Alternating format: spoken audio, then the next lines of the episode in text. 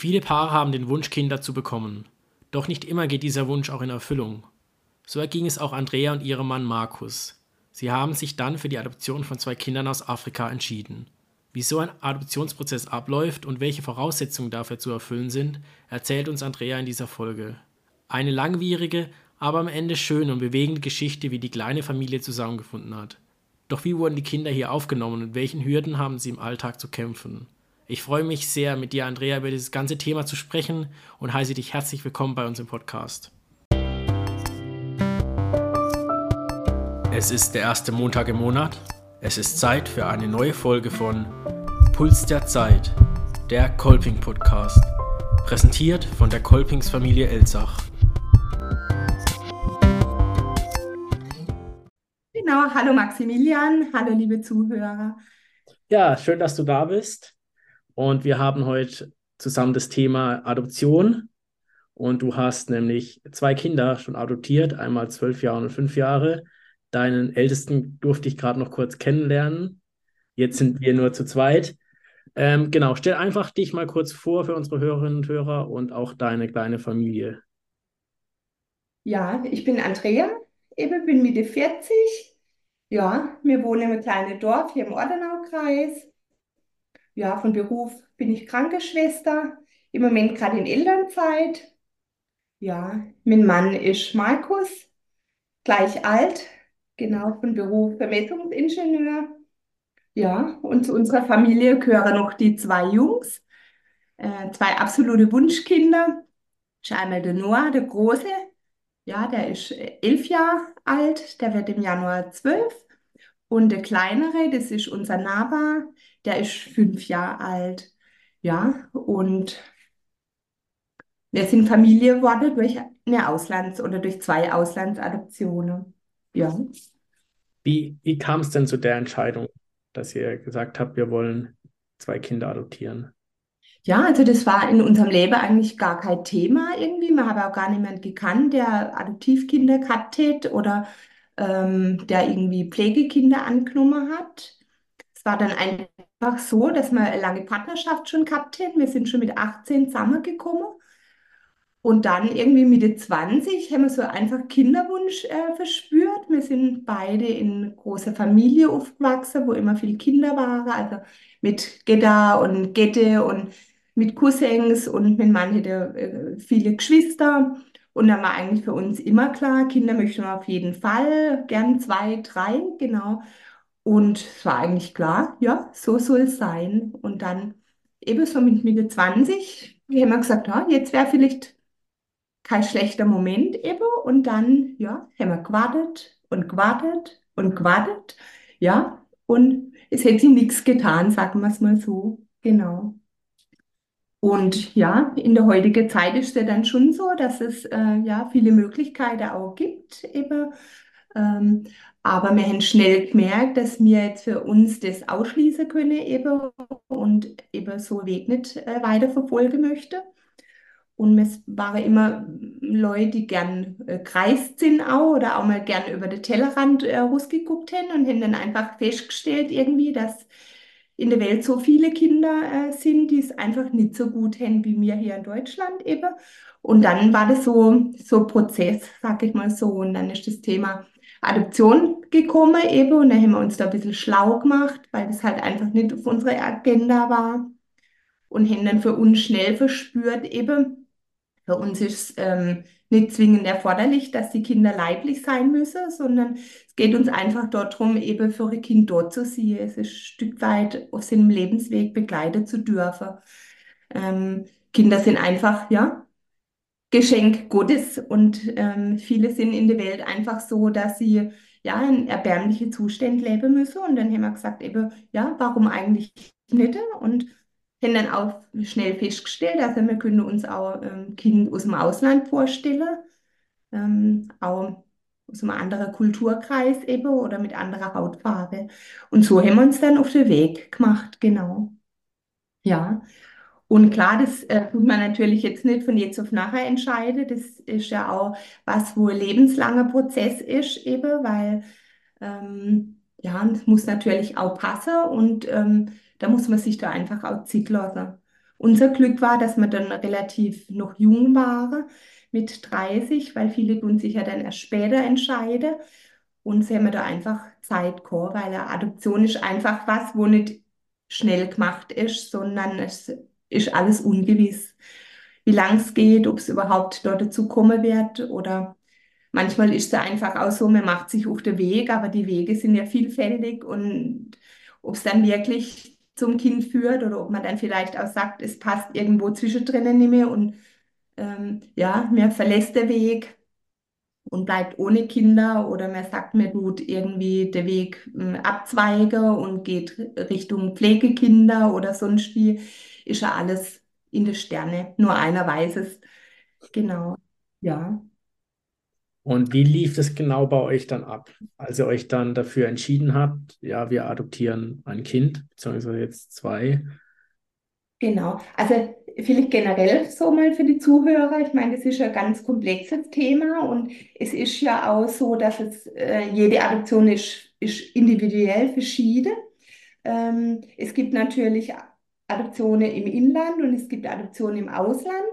Und im Ausland ist es einfach so, dass man das nicht auf eigene Faust machen kann, sondern muss einfach eine staatlich anerkannte Auslandsvermittlungsstelle haben oder das Jugendamt, das dann ähm, einen kontrolliert und den Weg begleitet. Ähm, und dann ist es so eben, dass man verschiedene Voraussetzungen erfüllen muss, dass man überhaupt als Bewerber anerkannt wird. Dann muss man eine Eignungstest und alles durchlaufen.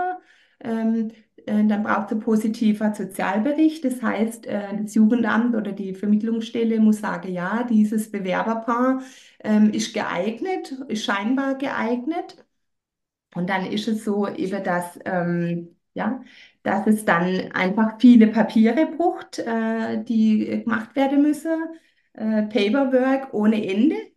Ähm, und dass dann diese Akte zuerst mal in das Land geht, für das man sich entschieden hat. Und dort wird man nochmal durch die Mangel gezogen. Das heißt, es wird nochmal von vorne nochmal die Geeignung überprüft ob auch das Land entsprechend sagt, ja, das Paar aus dem Ausland ist geeignet, unser Kind aus dem, aus dem Land äh, adoptieren zu dürfen.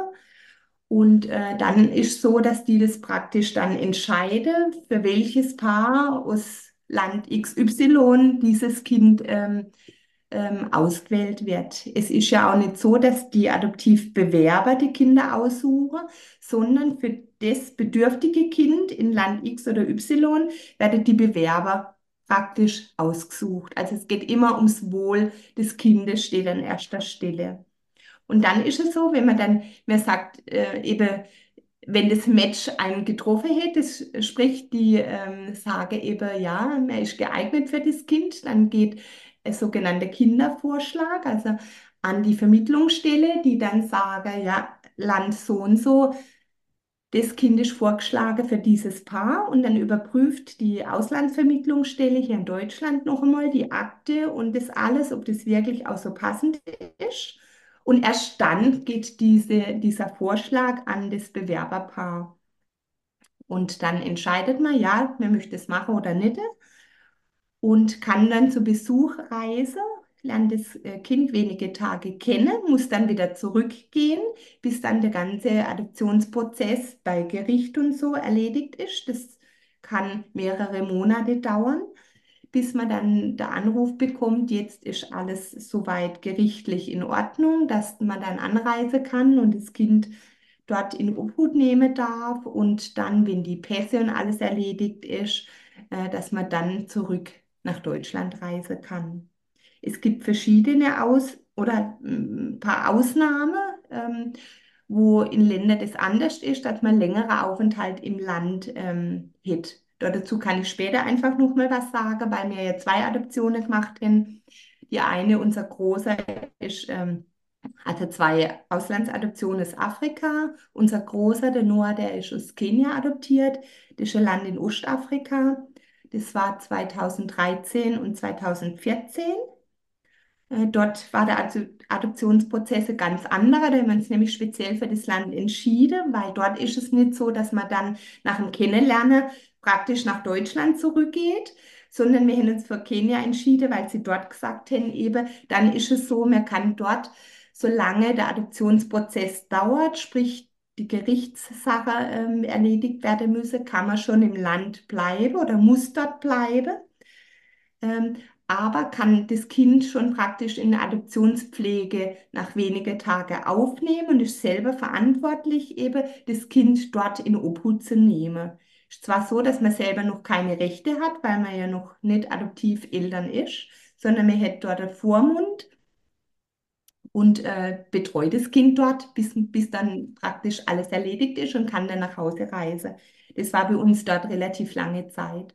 Und bei unserem zweiten Kind war das eben so das Normale, was ich jetzt gerade angesprochen habe, eben, äh, mir geht kurz ins Land eben, nachdem er von dem Kind äh, erfährt, äh, lernt es kennen eben, entscheidet sich dafür und geht dann wieder nach Hause nach Deutschland, eben bis dann der Rechtsanwalt und die Adoptions- äh, oder das Jugendamt dort im Land alles für einen geregelt hat, bis man das Kind dann holen darf.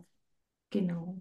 Okay, vielen Dank für die ähm, Erklärung über Ablauf und Voraussetzungen für so eine Adoption im Allgemeinen. Ich werde auch nochmal die Seite vom, vom Bundesministerium für Familie verlinken. Da kann man nochmal nachlesen, wen es interessiert, wer Interesse hat an Adoption. Da steht alles drin, auch mit dem Thema Jugendamt, was Voraussetzungen sind und wo man sich melden kann.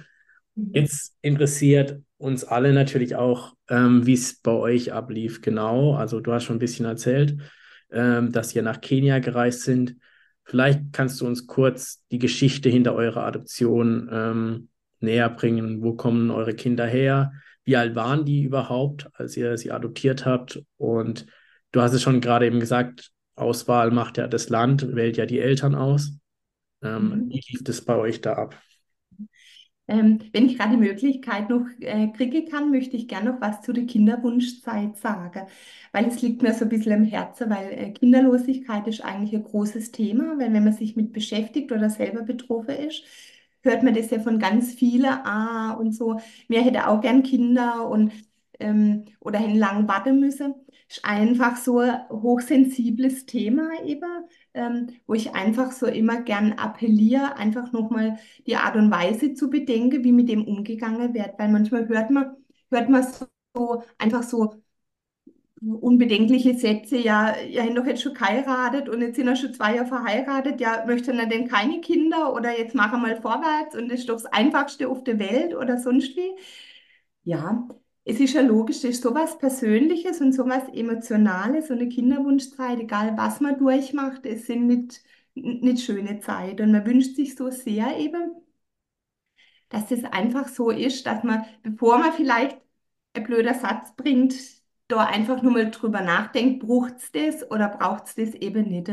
Weil es ist ja klar, es läuft niemand rum, der ein großes Schild auf der Stirn äh, trägt und sagt, gut, bei uns ist es anders wir warten, aber ja, es ist nicht erfüllt worden. Ähm, genau.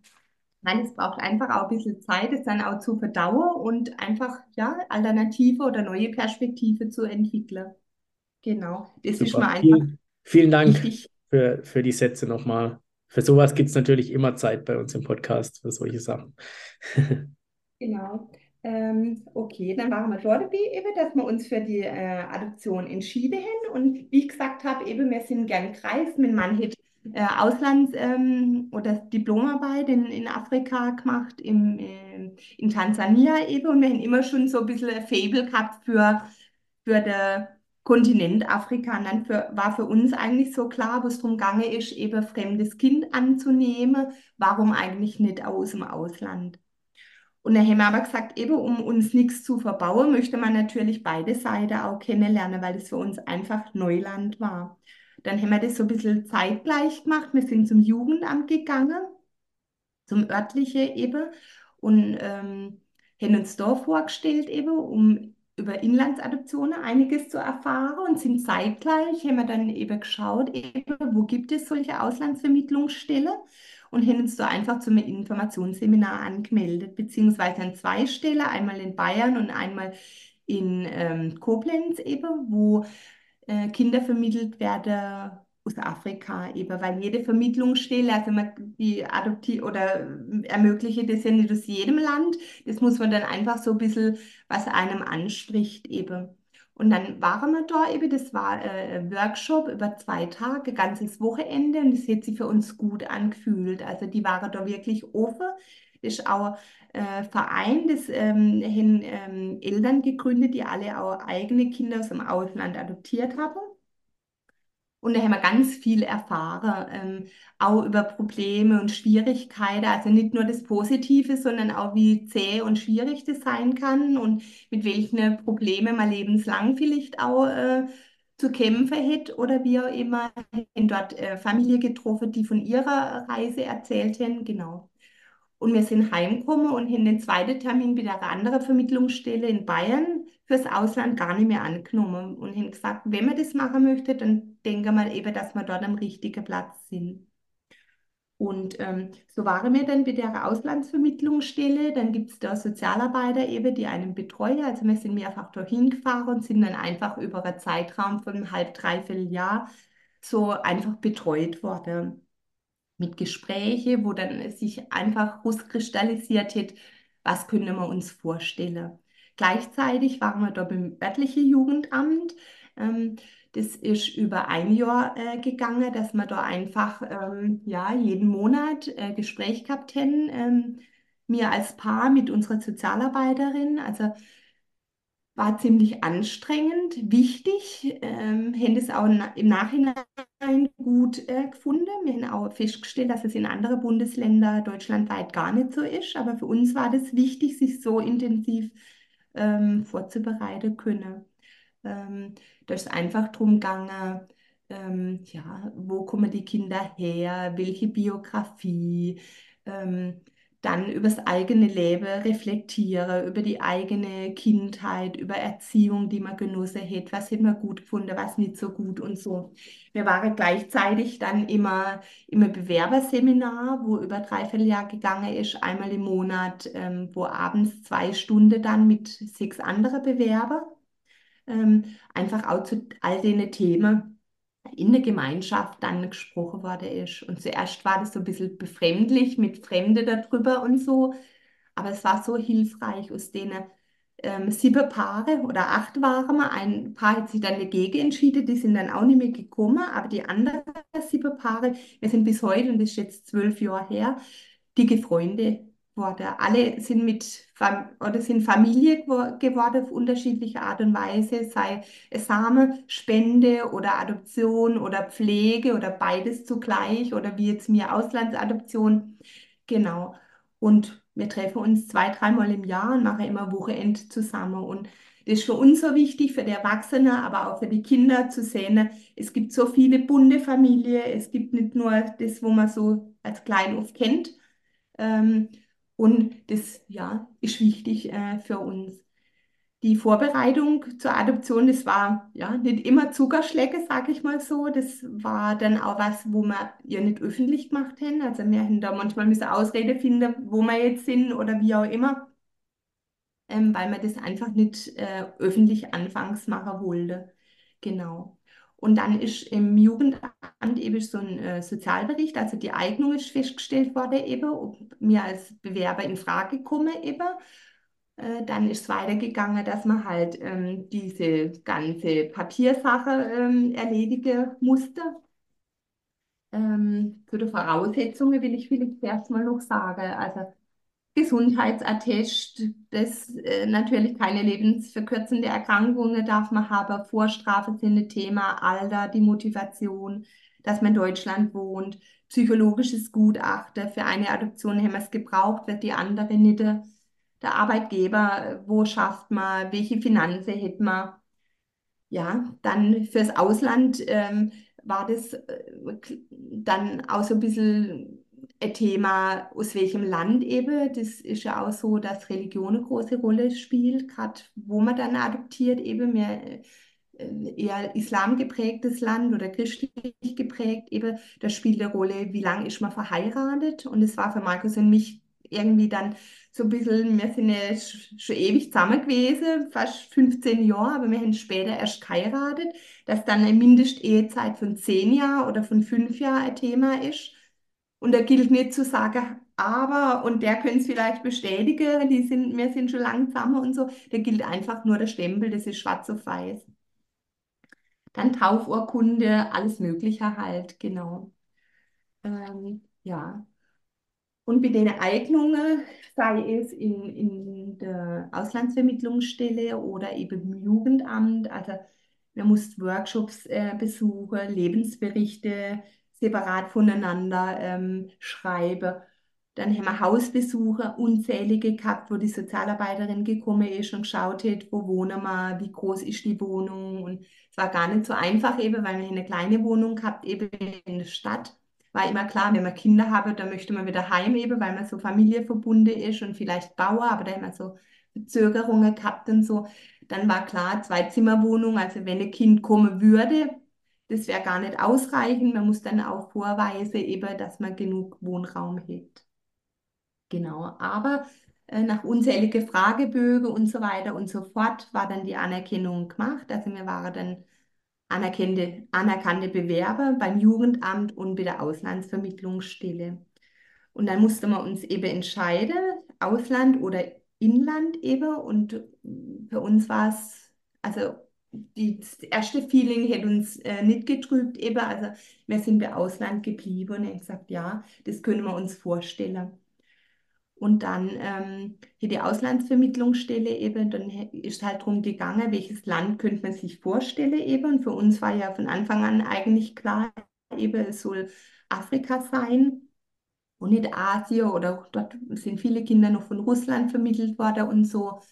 Ähm, ja, und dann haben wir uns speziell aus den Gründen, wie ich vorher schon gesagt habe, für Kenia entschieden, weil wir gesagt haben, eben jede Minute, jede Sekunde zählt, auch wenn das für uns dann erschwerte Bedingungen sind, vielleicht längere Zeit von daheim weg äh, zu wohnen, mit Kind in einem fremden Land, vielleicht auch getrennt. Also Markus und ich sind zwar immer gern kreist, aber dann auch in der Partnerschaft vielleicht äh, getrennt äh, zu sein weil einer muss ja dann in Deutschland auch Geld verdienen und der andere war dann doch länger in, in äh, Afrika. Eben, es wird nicht einfach sein, aber das waren so unsere Beweggründe. Und dann haben wir unsere Akte fertig gehabt und haben die dann 2015, Jahreswechsel 16, nee, stimmt gar nicht, ich bin äh, verkommen, wir haben 2011 uns äh, entschieden, genau, und haben die Akte abgegeben und dann haben wir gewartet. Dann hat sich ein Jahr nichts getan, zwei Jahre nichts getan, drei Jahre nichts getan. Und dann ist ja einfach so, das Leben geht auch weiter. Man weiß ja auch nicht, kommt es dazu oder nicht. Dann war es so noch beruflich, ich bin noch Stationsleitung geworden von einer großen Abteilung, habe da allerdings auch mit offener Karte gespielt und habe gesagt, unsere Bewerbung für ein Kind, wenn das kommt, kann es von jetzt auf nachher sein und dann bin ich weg. Aber dann war ich da Stationsleitung eben und der Alltag geht weiter. Und so wie es dann ist, jahrelang hat sie nichts getan, haben wir dann auch unser Hausbau forciert. Also wir haben dann gerade alles geplant mit dem, mit dem Hausbau und die Verzögerungen, die Steine aus dem Weg geräumt gehabt und haben die Bodenplatte gehabt. Und dann ist es losgegangen. Und alle ähm, Adoptivbewerber, die warten natürlich auf den Anruf, wenn man nicht weiß, wann der kommt. Und der kommt dann so unverhofft. Mein Mann hat gerade im Außendienst, äh, ja, war Verkehrsinsel da vermessen, wo dann der Anruf gekommen ist und wo gesagt wurde ist, Herr so und so, wir möchte Ihnen sagen, kleiner Bub, genau 15 Monate in Afrika, hat keine Eltern eben und könnte sich das vorstellen. Und dann hätte sich natürlich alles überschlagen. Ich habe den Anruf von meinem Mann gerade auf der Autobahn gekriegt, genau, muss dann schnell auf den Parkplatz abzweigen und dort so, ja, hm. ist die Emotionsflut äh, gekommen, genau. Und dann überschlägt sich natürlich alles. Dann war es so, dass halt, ja, Freunde und ähm, nur die, die engste Familie das gewusst äh, habe, eben und das große Umfeld eigentlich nicht. Und dann ist das so eingeschlagen wie eine Bombe, eben was ihr adoptiere und dann geht er noch in ein anderes Land und auf unbestimmte Zeit und ja, genau. Und dann war es so eben, dass die dann auch nur kurz eben so ganz kleine Sachen gesagt haben, eben, er ist so alt und ist ein Bub und ähm, wir telefonieren heute Abend in aller Ruhe. Genau. Und dann war natürlich nicht mehr so viel mit Arbeiten und wie auch immer, sondern dann eben heim und abends einfach der ersehnte Anruf, um mehr zu erfahren. Und dann haben wir einfach auch schon ein paar Bilder zugeschickt geschickt, äh, bekommen und einfach dann kriegt man so medizinische Berichte noch und alles, wo man halt über das Kind äh, weiß. Und ähm, ja, dann war klar eben, die Sozialarbeiterin, die kommt uh, zum diesen Kindervorschlag, sagt man dort, dort dazu, eben, kommt ein oder zwei Tage später eben, treffen wir uns mit ihr eben und äh, sie überbringt uns dann alle Papiere und bis dort können wir es einfach nochmal sacken lassen und ähm, ja. Und das kann man sich natürlich nicht vorstellen, wenn man dann zehn Jahre fast Kinderwunschzeit hinter sich hat, drei Jahre Adoptionsbewerbung ist unterwegs, was das mit einem macht. Also ja, da stelle sich einem die Perle immer noch hoch, genau, kriegt man Gänsehaut. Aber Was, gleichzeitig aus Freude und, und dann überwältigt einem das natürlich dann zu wissen, ah, sich Sorge zu machen, ist ja, weil die Adoptivkinder ist ja nicht so, die haben einfach schon ihr Päckle zu tragen. Jedes Kind hat einfach, ja, ein Verlust, ein ziemlich großer Verlust äh, erlitten in Form von dem, dass einfach da jemand war, ähm, der sie nicht behalten hat, nämlich die leibliche Mama. Und ähm, ja, die Adoptivkinder teilweise auch Trauma erlitten, wie auch immer, genau, und dann einfach auch die Sorge eben, was hätte der Kleine schon alles mitmachen müssen und genau. Ähm, dann zu wissen, jetzt ist wirklich der Moment, wo man dann wirklich in ein fremdes Land, ja, reist auf unbestimmte Zeit, nicht zu wissen, die, weil die Vermittlungsstelle, die sagt, jetzt können Sie reisen, aber alles andere muss man ja selber organisieren. Dann muss man zuerst mal gucken, wo ist der Kleine, wo ist das Kinderheim, ist das Ober-, Unter-, Weste-, Oste, wie auch immer. Wo will man denn da wohnen und, und, und. Genau.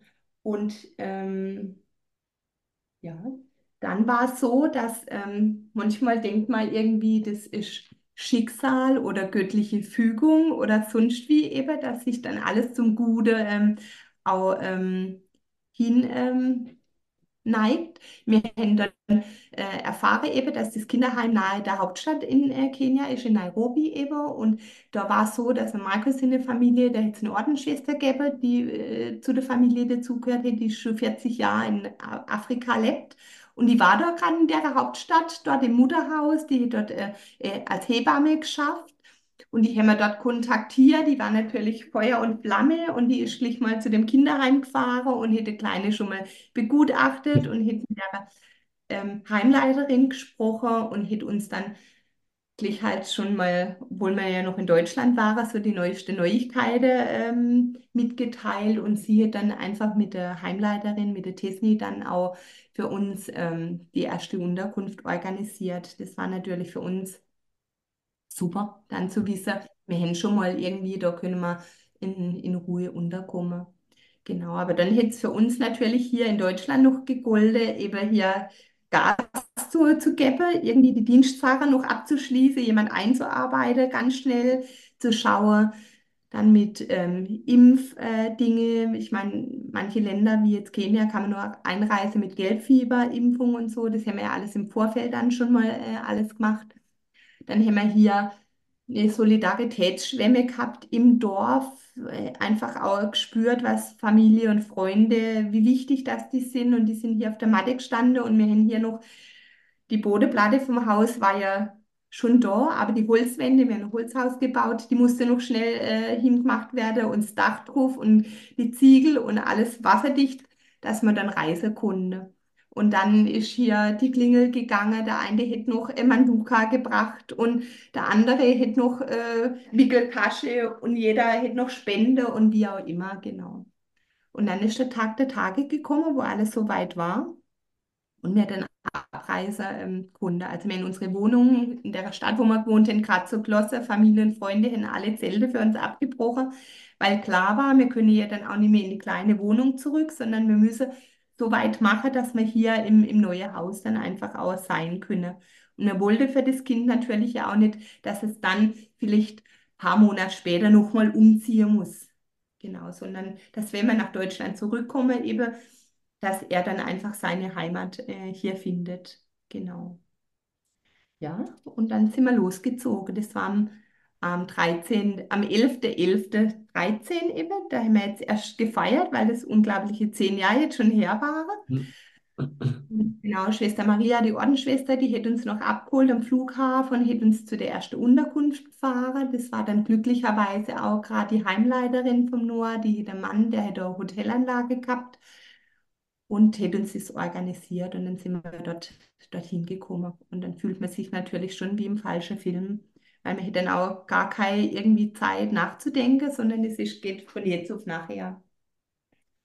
Und sind dann am nächsten Morgen, sind wir abgeholt worden dort in, zum Jugendamt und dann, klar, habe ich immer gesagt, ach, in der Wartezeit mir jetzt so viel Zeit dann auch zum Englisch nochmal auffrischen und zum Üben und so, weil da ja dann mit Deutsch geht oder nichts. Und dann denkt man so, okay, hätte ich noch ein bisschen mehr gelernt, weil dann ist das Gespräch im Jugendamt natürlich, ich glaube, bei zwei oder drei Stunden gegangen, alles auf Englisch halt, bis dann klar war, eben jetzt geht es wieder retour zum Kinderheim. Und dann war das der erste Moment, wo wir unseren Sohn dann gesehen haben. Und es ist unglaublich halt, was das mit einem machen tut. Genau.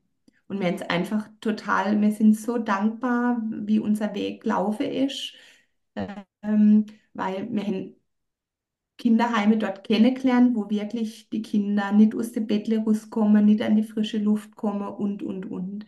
Also wir sind wirklich, ja, so dankbar. Eben nur schon so ein kleines Kinderheim gekommen, da waren ganz wenige Kinder.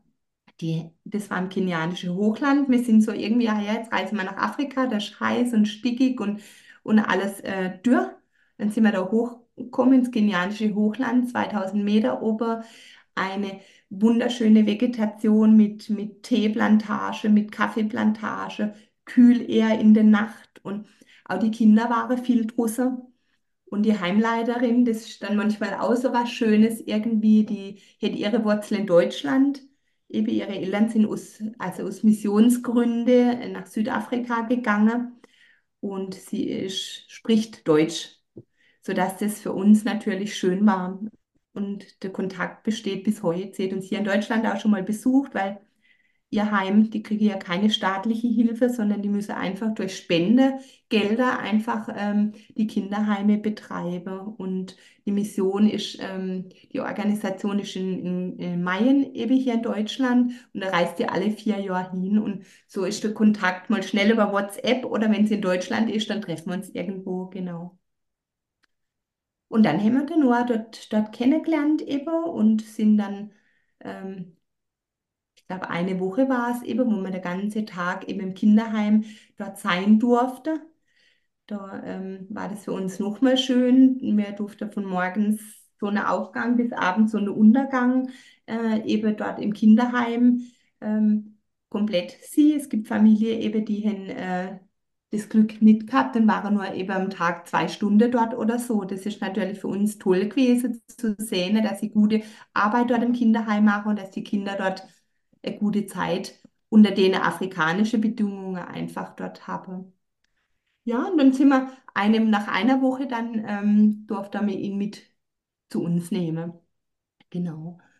Und dann haben wir, glaube, einen Monat, vier Wochen haben wir dort für uns in der Hotelanlage gewohnt. Das war gerade ähm, unweit vom Kinderheim. Wir sind öfters mal dorthin gegangen oder Tesni, die Heimleiterin, ist mal durchgekommen und gefragt, ob alles in Ordnung ist und so oder ob sie uns was helfen kann, weil es war gar nicht so einfach, weil Essen beschaffen, da gibt es nicht gerade um die Ecke Supermarkt, sondern man muss stundenlang laufen und muss dann schon auch, wir waren da mitten in der Prärie, so ein bisschen auch wissen, wo was ist, weil es ist auch nicht ungefährlich eben, man muss sich ja an gewisse Regeln auch halten ähm, weil weiße Menschen gibt es ja dann doch auch nicht so viele. Genau, und dann war das so echt Neuland äh, mit Kind plötzlich und ähm, fremde Land, fremde Kultur und so, genau. Und was für uns schön war, wir haben uns schon so ein kleines bisschen Netz aufgebaut hier in Deutschland, weil von der Vermittlungsstelle haben wir noch drei andere Paare kennengelernt gehabt in der Bewerbung. Und wir waren so zeitgleich ungefähr mit unserer Bewerbung. Und wir haben das absolute Glück gehabt, dass innerhalb sechs Wochen alle vier Paare nach Kenia gereist sind. Markus und ich waren die Erste, die losgezogen sind und nach und nach sind alle gekommen und haben ihre Kinder dort kennengelernt. Und das ist was, das gibt es eigentlich nicht. Also so viel zum Thema nochmal irgendwie göttliche Fügung oder was auch immer. Ähm, wir haben immer gesagt, irgendwie einer hätte möchte, dass man den Weg einschlagen und der begleitet uns und so war es auch. Wir haben nur einfach gute Erfahrungen dort gemacht und für uns ist es gut gelaufen. Und dann war es so, dass äh, wir nach den vier Wochen eben in äh, Compound gezogen sind eben. Das hat eine Deutsche, die hat drei Kinderheime dort aufgebaut, lebt schon ganz lang dort. Und die hat so kleine Häusle für Adoptivfamilie gehabt. Und die anderen drei Paare, die haben dort schon gewohnt eben. Die sind gleich dorthin gegangen und wir sind dann ins letzte Häusle dort bezogen. Und das waren, ich meine, das waren zehn Häusle, wo viele Deutsche dort gewohnt haben, aber auch international, also holländische Familie oder kanadische oder italienische, die alle von dort adoptiert haben. Und es war einfach ein schönes Miteinander. Und wir haben bis heute, ja, guter Kontakt, genau, wo wir uns immer mal wieder austauschen können. Ähm, ja, es ist wie, wie Familie fühlt sich an, weil schlussendlich ist die Adoptionszeit in Kenia. Ich war dort elf Monate und zwei Tage. Wir hätten nämlich so gedacht, ja, vielleicht ein halbes Jahr, aber aus dem halben Jahr ist dann fast ein ganzes Jahr geworden. Und es war einfach eine lange Zeit. War zwar sehr bereichernd und, und auch schön für uns, dort langsam mit Kind zusammenzuwachsen, aber es war nicht immer auch einfach. Genau, und so haben wir uns einfach unterstützen können, weil oftmals die Frauen dort halt lange Zeit allein mit den Kindern waren. Und die Männer dann halt die ersten drei Monate da waren, weil es war Pflicht. Aber mein Mann musste ja dann auch wieder heim, Haus fertig bauen und auch nebenher mal ein bisschen schaffen, um Geld zu verdienen, weil ja, äh, ich habe Elternzeit dann gehabt. Ähm, aber die Männer, die musste dann eben zu den Gerichtstermine dort auch immer dann wieder anwesend sein. Und das war gar nicht so einfach, weil man hätte am Mittwoch erfahren, am Freitag ist der Gerichtstermin. Und dann war das so, dass auf der Arbeit äh, der Anruf gekommen ist, Markus, komm so schnell wie es geht. Und dann das Reisebüro war schon, hätte schon vorgebucht gehabt und die Eltern haben den Koffer noch an der ähm, Bahnhof geschleppt und dann ist es losgegangen, genau.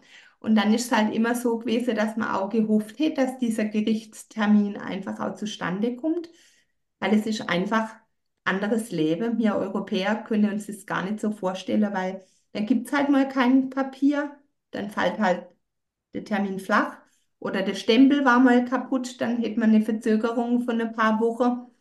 Und Markus ist extra angereist und können dann wieder heimfliegen, was ja dann auch unheimliche Kosten gewesen wäre. Aber wir für uns haben, sind mit den drei Gerichtstermine immer on date gewesen. Und für uns war es immer so, dass der Richter sehr wohlwollend war und alles in Ordnung war, genau. Ähm, ja.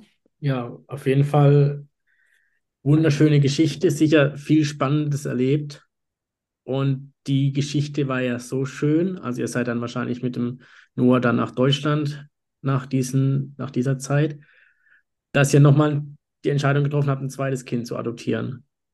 Genau, also wie gesagt, der Weg war sicher nicht einfach und ich glaube, am Anfang, wenn man gewusst hätte, was auf uns zukommt, ich glaube nicht, dass man den Mut gehabt hätte, ähm, den Weg zu bestreiten. Aber für uns hat es sich mega gut angefühlt. Also es war auch so, dass man sofort den kleinen Bub ins Herz schließen konnte und wir können uns nichts anderes vorstellen. Und so haben wir dann auch schnell gemerkt, eben nachdem auch das unkompliziert war, das Eingewöhnen, ähm, dass man einfach noch den Wunsch verspüre, irgendwie ein zweites Kind anzunehmen. Und ja, dann ähm, haben wir gesagt, warum nicht? Das Haus ist groß genug, da ist noch genug Platz. Genau, warum nicht? Und dann haben wir uns nochmal praktisch, wir sind heimgekommen mit dem Noah, das war ja dann 2014 und 2015 haben wir uns gleich nochmal für die zweite Adoption beworben.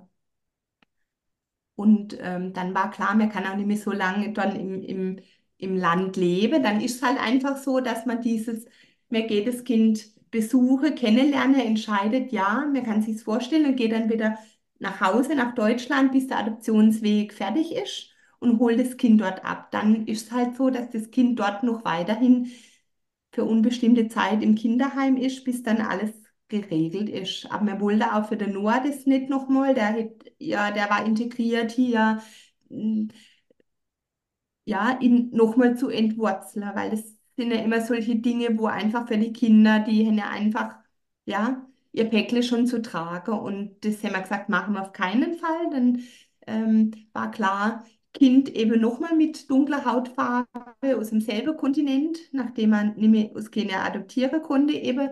Dann haben wir uns für ein anderes Land entschieden, wieder selber Vermittlungsstelle, weil wir da sehr zufrieden waren eben. Und ja dann auch nicht das abgeschlossen ist mit der Adoption, sondern die betreue einen ja hinterher auch. Man muss ja auch hinterher noch, gibt es weiterhin Hausbesuche und ähm, Entwicklungsberichte und das Jugendamt kommt bis heute noch ins Haus, zehn Jahre später.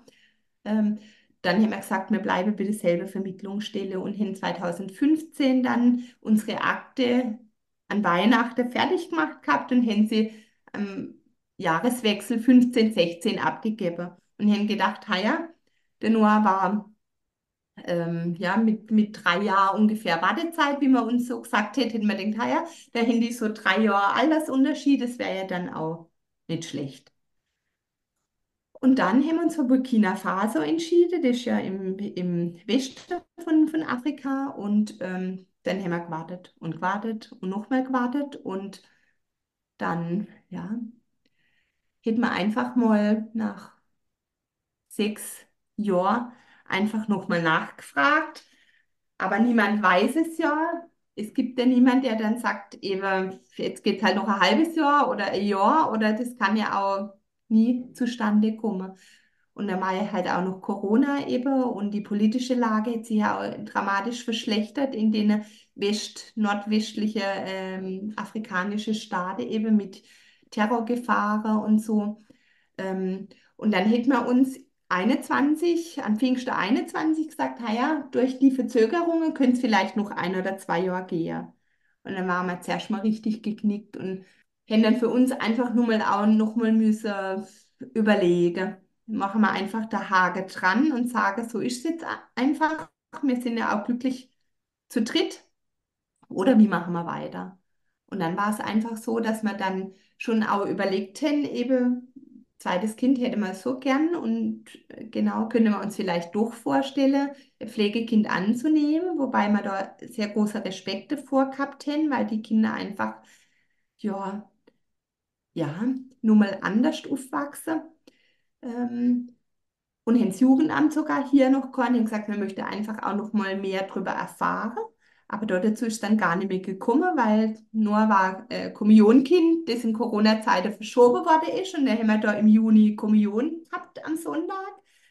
Und am Mittwoch ist der Anruf gekommen, der unsere Welt dann ein zweites Mal völlig durcheinander gewirbelt äh, hat. Genau. Und kleiner Bub, der ist drei Jahre alt, in Burkina Faso, ist elternlos, lebt im Kinderheim dort und bräuchte Eltern, ob wir es uns vorstellen können.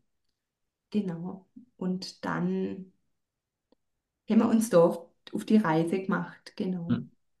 Und dann war es halt so, dass äh, die politische Lage halt mehr eigentlich das Land war schon zu dortiger Zeit eigentlich Auswärtiges Amt hier dringend von Auslandsreise dorthin abgerade und ja, jetzt steht man natürlich für der Entscheidung, der absolute Herzenswunsch. Jetzt hätten wir siebeneinhalb Jahre gewartet darauf und dann zu entscheiden, man macht es oder man macht es nicht, war gar nicht so, so einfach. Hm. Also das hat uns dann auch sehr viel Energie gekostet. Genau, wir haben uns dafür entschieden und das war nicht einfach dann auch nur mitzuteilen, es ist für dich einfach zu gefährlich. Wir werden dich nicht mitnehmen zu unserer Besuchsreise, der kleine Bub kennenzulernen dort, sondern du bleibst, also wir haben ein enges Verhältnis, so Geschwister und Mama und so, du bleibst bei denen daheim und es hätte uns so viel abverlangt, einfach auch nochmal testamentlich zu äh, notieren, eben ähm, für den Fall der Fälle, dass man, dass wenn uns was zu,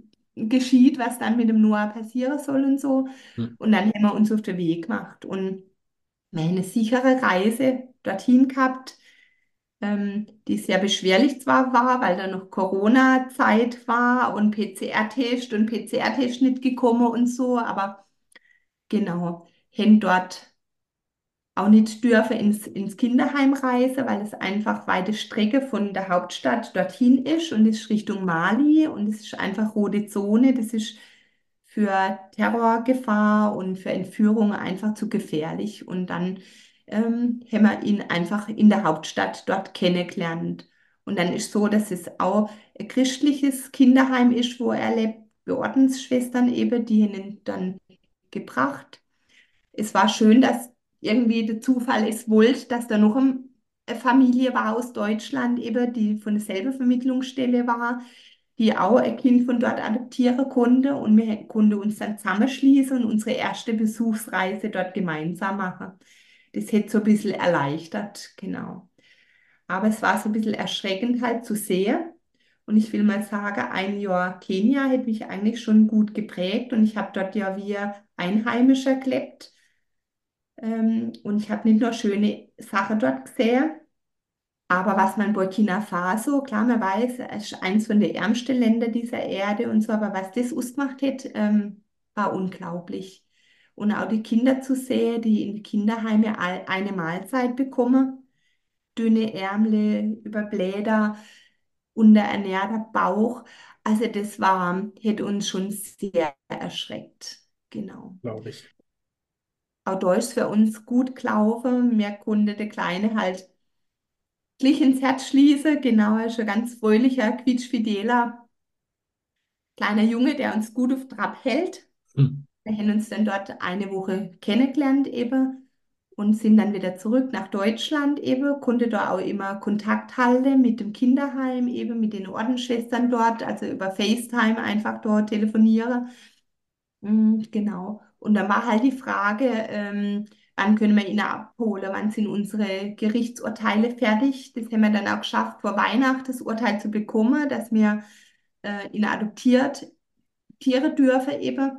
Die andere Familie, wo mit uns gereist ist, eben, die hätte es vor Weihnachten dort leider nicht mehr geschafft gehabt. Und dann haben wir halt so verfolgt auch die politische Lage, die sich immer mehr zugespitzt hätte. Und wir haben dann auch entschlossen, der, wo als erstes die Freigabe hätte, ähm, das Kind abholen zu dürfen, der reist. Wir warten nicht noch auf die, aufs andere Perle, was vielleicht einfacher dann ist, sondern sofort. Und dann haben wir im Februar gehört, eben jetzt äh, können wir ihn abholen. Und dann, wenn man den Flug buchen möchte, und dann ist am Fernsehen eine Nachricht gekommen, Militärputsch. Die Bilder waren nicht schön zu sehen am Fernsehen, was da los ist und so, eine Regierung außer Kraft. Und dann war nicht klar, was ist das Gerichtsurteil überhaupt wert. Aber es hat sich schnell stabilisiert und wir konnten dann tatsächlich schnell reisen und haben dann auch einfach darum gebeten, eben, dass man nur kurze Aufenthalt dorthin, also wir sind ja Menschen, die uns nicht nur Kinder von dort äh, adoptieren möchten, sondern uns sehr verwurzeln auch mit dem Land und haben bis heute äh, mit Kenia sind wir verbunden, haben auch Wurzelreise mit dem Noah dorthin schon gemacht, weil es sich interessiert hat, wo komme ich her und so, haben dort einfach Freunde bis heute noch eben und das hätte uns so eigentlich ein bisschen widerstrebt zu sagen, eben, aber die politische Lage hätte es einfach nicht hergegeben. Und so waren wir dann eine Woche dort und ähm, haben dann ja, unsere Adoption dort abschließen können und sind dann mit dem Kleinen nach Deutschland gekommen. Und ja, wir merken es immer noch, genau, es ist un unfassbar dann einfach, ja, in Europa gesund mit dem Kleinen anzukommen und dann einfach jetzt zu merken, anderthalb Jahre später, wie er sich entwickelt, wie ja, gesund, fidel er ist, wie er das Leben genießt, wie er Sprache aufsaugt. Er versteht alles, der kann Basler, auch im Dialekt wie mir natürlich immer. Äh, genau. Und alles ist gut bisher. Es ist natürlich klar, dass die Kinder anderer Stadt ins Leben kommen und dass man einfach auch viel Zeit investieren tut. Und es ist anfangs nicht klar gewesen, wie viel Zeit braucht es. Und ähm, ja, es ist einfach so, dass ich im Moment noch in Elternzeit bin, weil er einfach, ja, man muss langsam machen, weil die Hm. Kinder, die sind ja dort im Kinderheim gewesen, also er war hinter, also das ist ja hinter Stacheldraht in, in, unter, in vier Wänden praktisch, also er hat, war nicht gewohnt, er hat kein Auto gekannt oder keine Dusche, keine Toilette, also gar nichts. Äh, Dann Essen ist ein Riesenthema natürlich, bin mir unterernährte Kind. Ähm, das eine Mahlzeit im Kinderheim, Kinderheim bekommen hätte, zu verstehen, wir haben hier genug zu essen, du brauchst nicht so viel jetzt bei einer Mahlzeit essen, weil wir festbar noch heute Abend, es gibt genug. Ja, das sind einfach so die, die kleine Steine, die man überspringen muss. Und, ähm, aber wir sind offen, holen uns Hilfe, wenn es notwendig ist oder versucht immer das Beste Rust zu, zu holen. Genau. Und wir sind einfach sehr dankbar, dass alles so gut für uns gelaufen ist und ja, genieße jeden Tag mit unseren Kids. Schön. Auf jeden Fall wunderschöne Geschichte, auch sehr bewegend, wie das Ganze jetzt ablief und dass es auch alles, wie du schon gesagt hast, so reibungslos und so wie von jemand weiter oben gegeben ähm, irgendwie entstanden ist, das Ganze. Jetzt seid ihr eine glückliche Familie. Du hast auch schon gesagt, Großfamilie drumherum äh, mit Verwandtschaft und allem, Freunde. Wie wurden die Kinder, als sie dann jetzt hier in Deutschland sind, aufgenommen in der Familie? Wie sind sie äh, mit ihren in der Schule klargekommen und so? Gab es da Probleme? Also anfangs haben wir sehr großen Respekt gehabt, Mhm. immer wie das ist, weil wir doch sehr ländlich im kleinen Dorf wohnen und manche Dinge sind manchmal doch noch ein bisschen konservativ, sage ich mal so, ohne wertend. Also manchmal ist es auch gar nicht schlecht. Ähm, und haben wir dann auch im Vorfeld für die Adoption viele Seminare ähm, besucht, wo es ja auch um Antirassismus-Seminare oder solche Dinge gibt, weil es ja einfach auf fünf Kilometer erkennbar ist, dass, dass das nicht unsere leiblichen Kinder sind. Und es ist einfach so, Kinder oder Menschen mit anderer Hautfarbe werden hier nicht ähm, nur gut empfangen. Ähm, haben wir großen Respekt gehabt. Wir persönlich sind einfach so für uns ja, sind alle Menschen gleich und wir sind einfach dankbar, einfach, ähm, dass wir hier geboren sind, wo wir einfach unser soziales Netz mit Krankenversicherung und, und, und haben, weil wir haben gesehen, in andere Länder in, in Burkina oder in Kenia, die Menschen sind ja genauso gut wie wir auch. Die arbeiten den ganzen Tag unter manchmal schreckliche Bedingungen für einen Hungerlohn. Ähm, ist dann einfach so, dass ich nicht nur Gutes auch immer nur ähm, erfahre. Und ähm, dann war es so, dadurch, dass man das ja gar nicht so an die große Glocke äh, haben und gesagt haben, ja, man möchte adoptieren im Ausland ist Afrika, dunkelhäutige Kinder, dann war ich hier zuerst mal alle über, überfahren. Mhm. Und ein Jahr später, wo wir dann ähm, mit dem Noah gekommen sind, dann hätte so ja, auch die, die Menschen, die Nachbarn, die Dorfbewohner, die haben, die haben ja dann auch so ein bisschen Zeit gehabt, eben äh, sich mit dem anzufreunden oder dann äh, ist mit uns ja auch mitgefiebert worden, wie auch immer.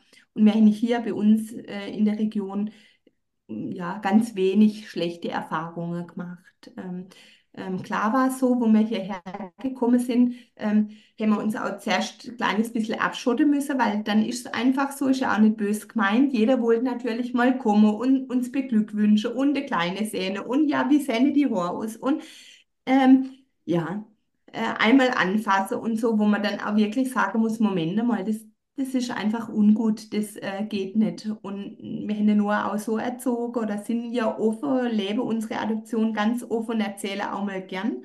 Aber nur weil man anders ist, muss man es nicht immer müssen. Wenn man will, darf man gern sagen und ähm, oder erzählen, aber ähm, man ist ja nicht Ausstellungsobjekt, ähm, Objekt, genau. Aber wie jetzt auch Kindergarten oder sonstige Dinge, ähm, haben wir keine schlechten Erfahrungen gemacht. Gut, in der Schule ist es so, dass Kinder sind ja manchmal auch grausam, da kommt natürlich schon mal der eine oder andere Spruch, genau. Ähm, und wir haben einfach auch festgestellt, auch mit dem Rechtsruck in unserer Gesellschaft, es wird schwieriger. Also wir haben vor zehn Jahren gedacht, ja, Rassismus, ja, ja, ähm, aber es ist ja schon so, dass ähm, man sich so ein bisschen Gedanken auch machen muss, was kommt da alles. Hm. Und wir für uns leben einfach so, dass man sagt, das Umfeld ändert man, ändert man nicht.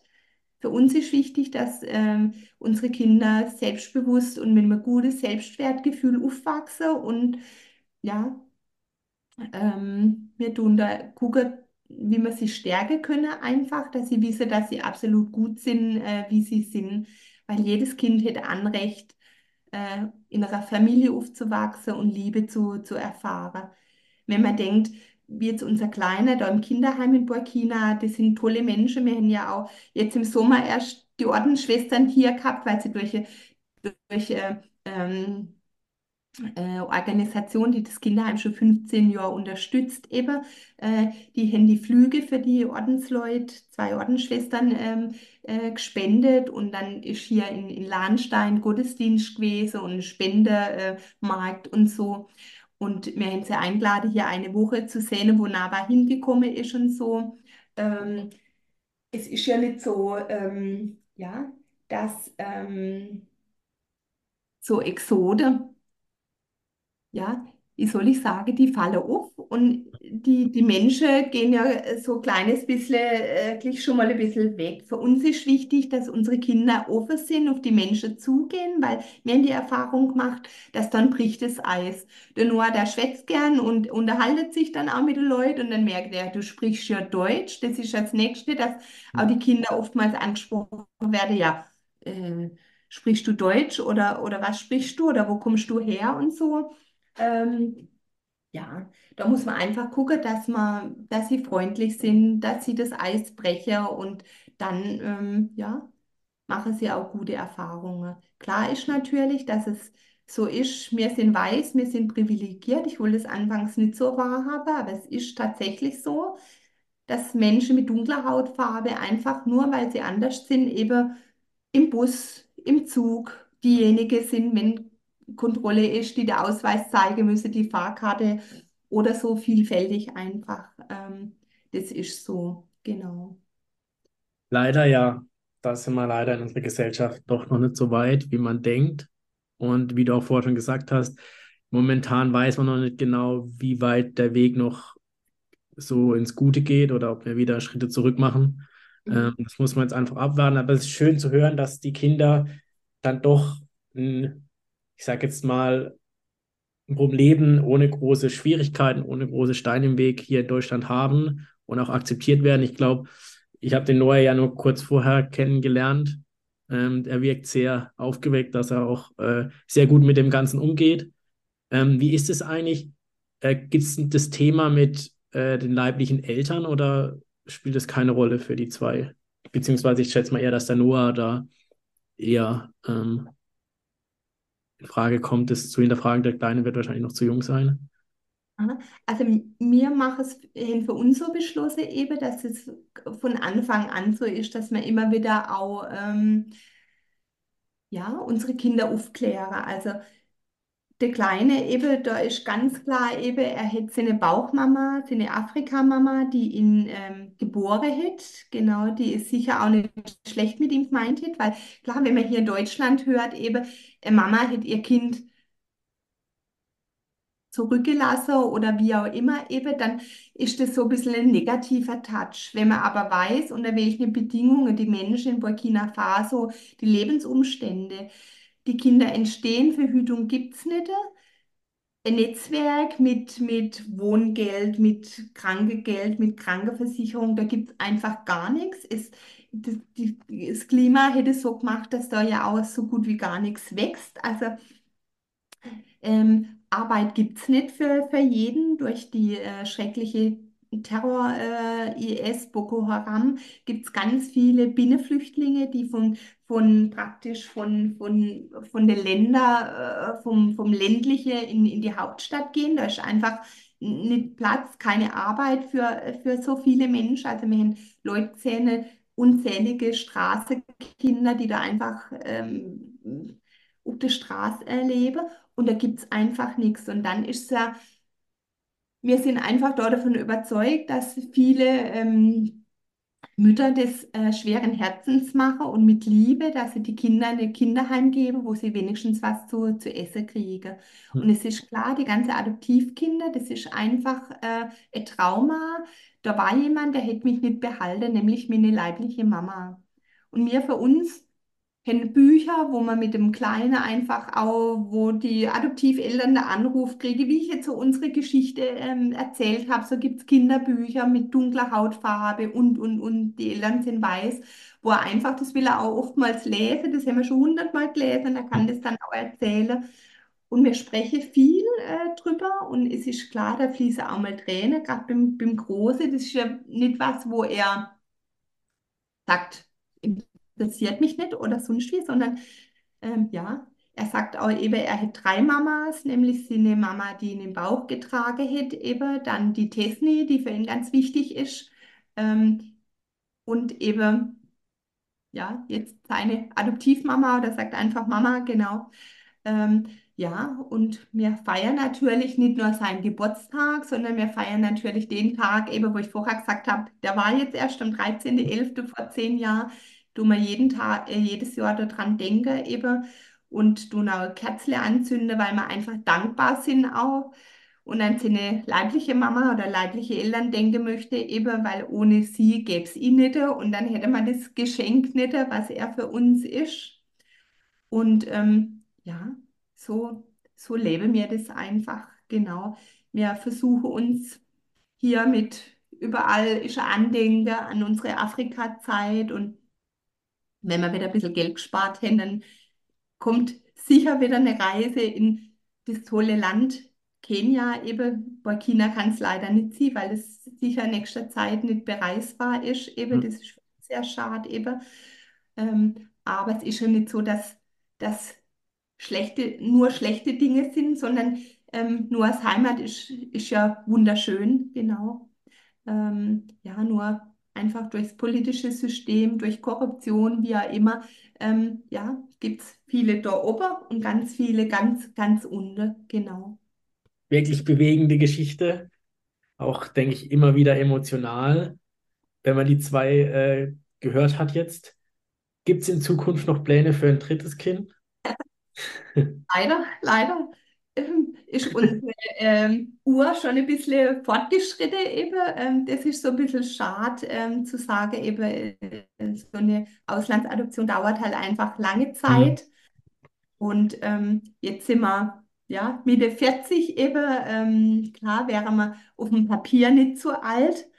Aber wenn man jetzt noch mal acht Jahre drauf rechnen würde, eben, ähm, dann muss man einfach sagen, ja, hätte man zwar gerne eben, äh, Hm. aber ja, und man möchte das Los ja auch nicht groß, ähm, wie sagt man, nochmal ähm, groß fordern, eben so, ähm, haben wir einfach zwei Kids, die sich auch gut verstehen inzwischen eben. Das war auch mal so ein Thema eben letztes Jahr, wo aber neu gekommen ist eben, dass wir einfach auch ein bisschen Zeit gebraucht haben. Wir sind einfach mal vier Wochen hier weggegangen und haben gesagt, eben Flucht aus dem Alltag, wir müssen nur zu viert sein, dass auch sich die zwei Kids miteinander gut beschäftigen können, weil daheim Schul und dann Freizeitaktivitäten, Freunde, die kommen, da haben wir einfach festgestellt, die zwei Jungs, die haben gar keine Zeit, sich aneinander zu gewöhnen und so. Hm.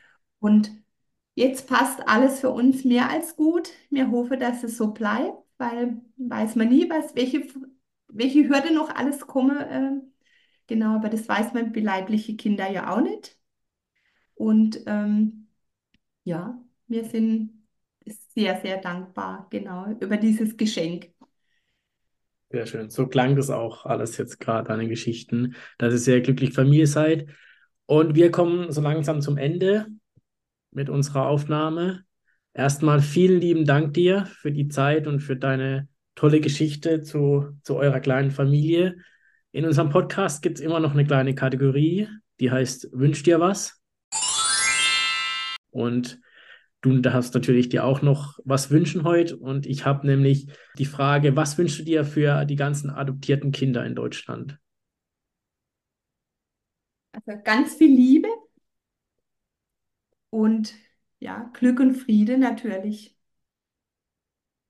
Sehr schön. Und dann wünsche ich euch deiner Familie und allen da draußen eine schöne Adventszeit und frohe Weihnachten. Genießt es. Dir nochmal vielen lieben Dank. Alles Gute euch in Zukunft. Auf jeden Fall war es sehr, sehr interessant und sehr bewegend. Genau, vielen Dank. Ich verabschiede mich. Tschüss. Damit war es das mit der letzten Folge für dieses Jahr. Ich wünsche euch auf jeden Fall eine ruhige, besinnliche Adventszeit und Weihnachten bei euren Liebsten und dann auch einen guten Rutsch ins neue Jahr. Wir hören uns tatsächlich direkt am 01.01.2024. Das ist auch der erste Montag im neuen Jahr. Bis dahin, wie gesagt, macht's gut, kommt gut durch die Zeit, lasst euch nicht stressen. Bis nächstes Jahr.